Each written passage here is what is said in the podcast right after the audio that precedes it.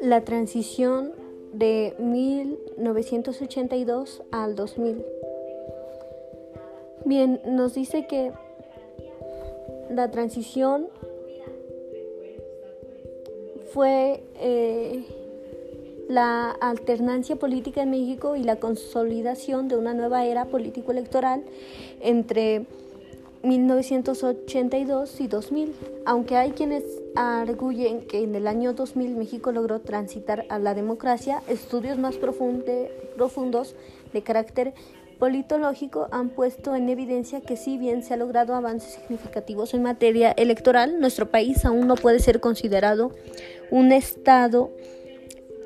verdaderamente democrático. Hoy en día suele abusarse del paradigma de la transición a la democracia con el arribo del Partido Acción Nacional al poder federal.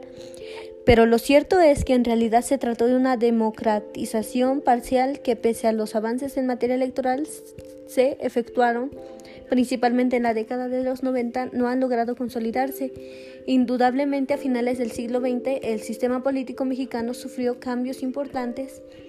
en su estructura con los cuales este perdió la esencia del sistema político postrevolucionario, el presidencialismo exacerbado y el partido hegemónico, además del debilitamiento del poder presidencial extralimitado, la política corporativista que había funcionado tan bien desde la creación del Partido de la Revolución Mexicana durante el sexenio de Lázaro Cárdenas cuando éste llegó a su fin. Ok.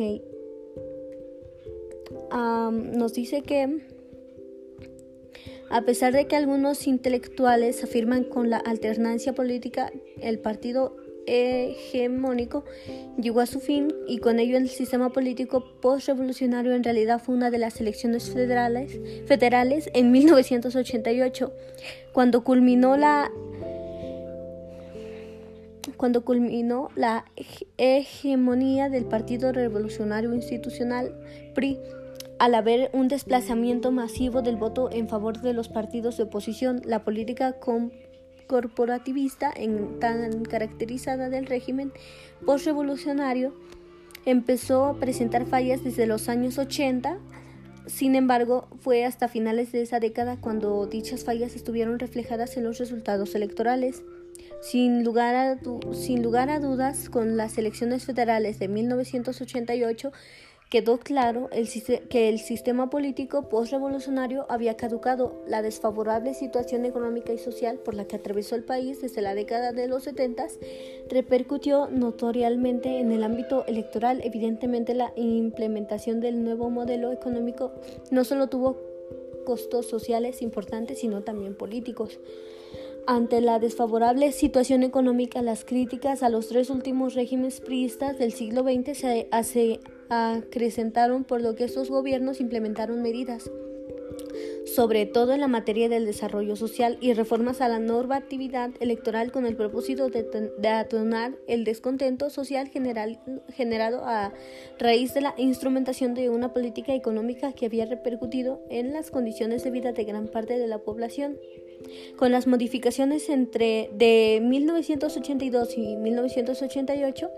durante el mandato presidencial de Miguel de la Madrid a la normatividad electoral se buscó recobrar la legitimidad del régimen para que éste fuera visto como un gobierno en favor a la democratización del país y al mismo tiempo este pudiera generar mecanismos para hacer frente al adverso escenario político que se vislumbraba para el Partido Revolucionario Institucional, pues para principios de la década de los 80 el régimen, régimen postrevolucionario ya había empezado su etapa de descomposición. El partido hegemónico estaba en declive y el presidente ya no contaba con las facultades extralimitadas del antaño. 1988 fue el año en que se vio reflejada la crítica situación en el partido oficial y este empezó a padecer por primera vez